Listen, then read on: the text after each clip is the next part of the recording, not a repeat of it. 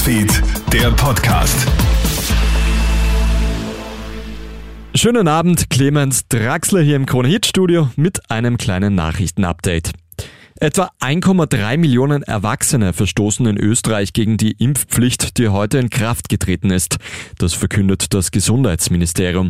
Etwa 17 Prozent der Bevölkerung über 18 ist demnach entweder ungeimpft oder verfügt nur über einen abgelaufenen grünen Pass. Wer im letzten halben Jahr eine Infektion durchgemacht hat, ist vorerst von einer Impfpflicht befreit.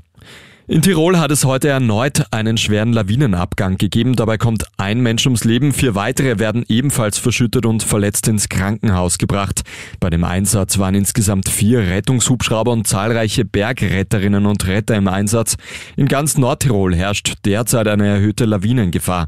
Erst gestern sind durch gelöste Schneebretter sieben Menschen ums Leben gekommen. Der Lawinenwarndienst befürchtet in den kommenden Tagen weitere Abgänge.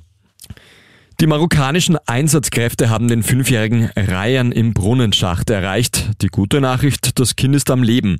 Allerdings dürfte der Fünfjährige verletzt sein. Eine Bergung gestaltet sich daher schwierig. Wie schwer die Verletzungen sind, ist derzeit nicht bekannt. Ryans Eltern warten bereits in Begleitung eines Sanitäterteams im Freien. Am Dienstag ist der kleine Junge ja in den 32 Meter tiefen Brunnenschacht gefallen. Über Schläuche ist er mit Wasser und Sauerstoff versorgt worden. Und bei den Olympischen Winterspielen in Peking hat es heute die erste Medaille für Österreich gegeben. Theresa Stadlober holt sich sensationell die Bronzemedaille im Langlaufen. Auch der Rodler Wolfgang Kindl liegt nach zwei von vier Durchgängen auf Medaillenkurs.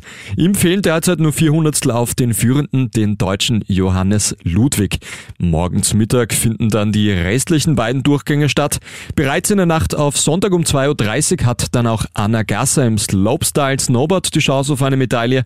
Kurz darauf um 4 Uhr folgt dann die Herrenabfahrt. Auch hier zählen die Österreicher zu den Mitfavoriten.